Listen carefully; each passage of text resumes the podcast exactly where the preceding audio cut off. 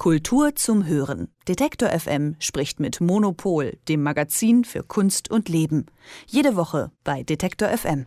Die 15. Ausgabe der Dokumenta in Kassel startet am 18. Juni und eigentlich war eine Antisemitismus-Podiumsdiskussion auf der Dokumenta geplant, beziehungsweise vorab. Ab dem 8. Mai sollte in drei Veranstaltungen unter dem Titel We Need to Talk Art, Freedom, Solidarity über das Grundrecht der Kunstfreiheit angesichts von steigendem Rassismus und Antisemitismus und zunehmender Islamophobie debattiert werden. Nun hat die Kunstausstellung die geplante Veranstaltungsreihe abgesagt. Elke Buhr, Chefredakteurin von Monopol, ordnet das für uns ein. Hallo Elke. Hallo. Erst einmal zum Hintergrund. Warum sollte es diese Antisemitismus-Podiumsdiskussion geben?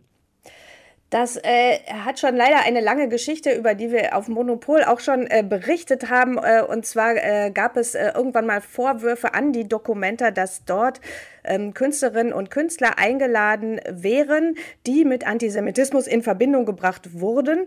Ähm, und zwar deshalb, weil die ähm, der, dem BDS nahestanden, also ähm, die, der Organisation, die sich unabhängig, äh, die sich international für Sanktionen gegen den Staat Israel einsetzt, ähm, wegen dessen Politik gegenüber den Palästinensern. Also so komplizierte Geschichte.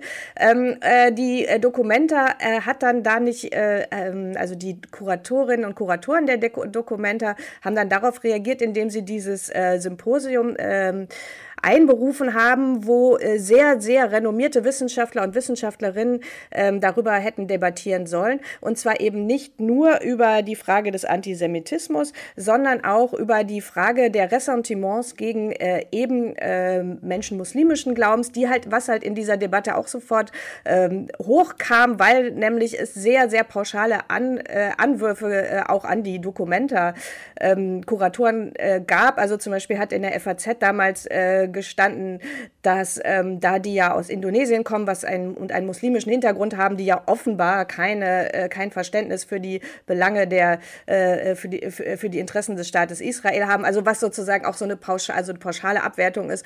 Also das heißt, ähm, die äh, Debatte war extrem verfahren und die haben gehofft, sich daraus zu befreien zu können, indem sie wirklich extrem ähm, äh, renommierte Wissenschaftler und Wissenschaftlerinnen aus New York, äh, Deutschland, aus Israel eingeladen haben, die dann eben äh, bei diesem Symposium hätten miteinander sprechen sollen.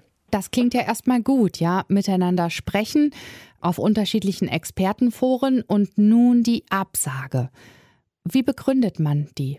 Also was passiert ist, ist, dass äh, offenbar der Zentralrat der Juden in äh, Deutschland äh, versucht hat, äh, also äh, ähm, einen Brandbrief an äh, Claudia Roth geschrieben hat und sich beschwert hat darüber, dass äh, er nicht gehört wird bei äh, diesem Symposium. Also offensichtlich hat der Zentralrat der Juden in Deutschland verlangt, dass er selber mit einem Vertreter auf diesem Podium sitzen möchte und dass er auch darüber bestimmen möchte, was äh, worüber da geredet wird. Äh, was ich äh, was ich irgendwie sehr äh, ab, also also was ich wirklich sehr sehr, sehr erstaunlich finde angesichts der Tatsache, dass da zum Beispiel eine Marina äh, Czerniewski gesessen hätte, die zum Beispiel die Bundesregierung ähm, im Kampf gegen Antisemitismus berät und eine Beratungsstelle für anti antisemitischer Gewalt vorsteht. Das heißt, es gab äh, jede Menge äh, Leute, die auch die Position äh, von Juden in Deutschland vertreten haben über bestimmte Institutionen. Aber der Zentralrat der Juden war trotzdem nicht zufrieden. Sie waren auch äh, äh nicht damit zufrieden, dass dort auch über antipalästinensische Gewalt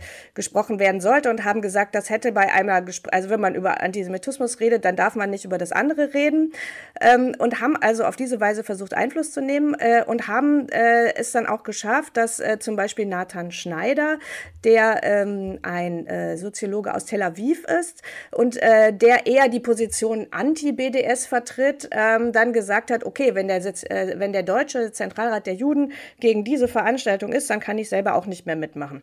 Und es ist natürlich so, wenn man äh, so ein Panel ähm, oder so eine, so eine Gesprächsreihe, äh, wenn, man, wenn man da sagt, man möchte unterschiedliche Positionen gegeneinander setzen, wenn dann aber so wichtige äh, Teilnehmer wie Nathan Schneider sagen, ich mache nicht mehr mit, dann gerät das Ganze natürlich aus der Balance und dann kann man es nicht mehr machen. Das heißt, dass jetzt praktisch das verunmöglicht wurde durch diese Intervention des Zentralrats der Juden, die das wirklich dadurch erreicht haben, dass ähm, dass das halt nicht stattfindet. Gut, und der weitere Weg ist, erst spricht die Kunst, dann können die Menschen miteinander sprechen. Genau, und das, äh, also das, das Ganze ist halt vor dem Hintergrund dieser, äh, dieser Riesenproblematik in Deutschland, dass man eben wirklich äh, sobald äh, dieser BDS halt ins Spiel kommt, nicht mehr reden kann. Also weil es, äh, weil es starke, äh, st äh, starke Richtungen in Deutschland gibt, die möchten, dass das komplett aus dem öffentlichen Leben ausgeschlossen wird. Es gab ja auch mal eine Resolution der Bundesregierung, die gesagt hat, keine öffentlichen Gelder für den BDS. Und es gibt halt ähm, diese, es gibt halt so eine offizielle äh, außenpolitische äh, Meinung oder eine, eine Doktrin des, äh, des Staates Israel, der versucht, äh, ähm, praktisch als so eine Art äh, Soft Power, also im Sinne einer kulturellen Außenpolitik durchzusetzen international, dass es eine, Defini eine neue Definition des Antisemitismus gibt, dass nämlich Antisemitismus demnach bedeutet, Kritik am Staat Israel sei antisemitisch, automatisch. Also dass das praktisch in eins fällt.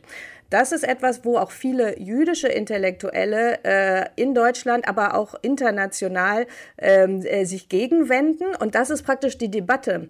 Und äh, wenn man das halt so in eins setzt, dann ist halt wirklich ganz viel antisemitisch. Und wenn man auch noch nicht mehr darüber reden kann, ob das eigentlich stimmt, dann ist halt dieses We need to talk äh, schlimmer denn je.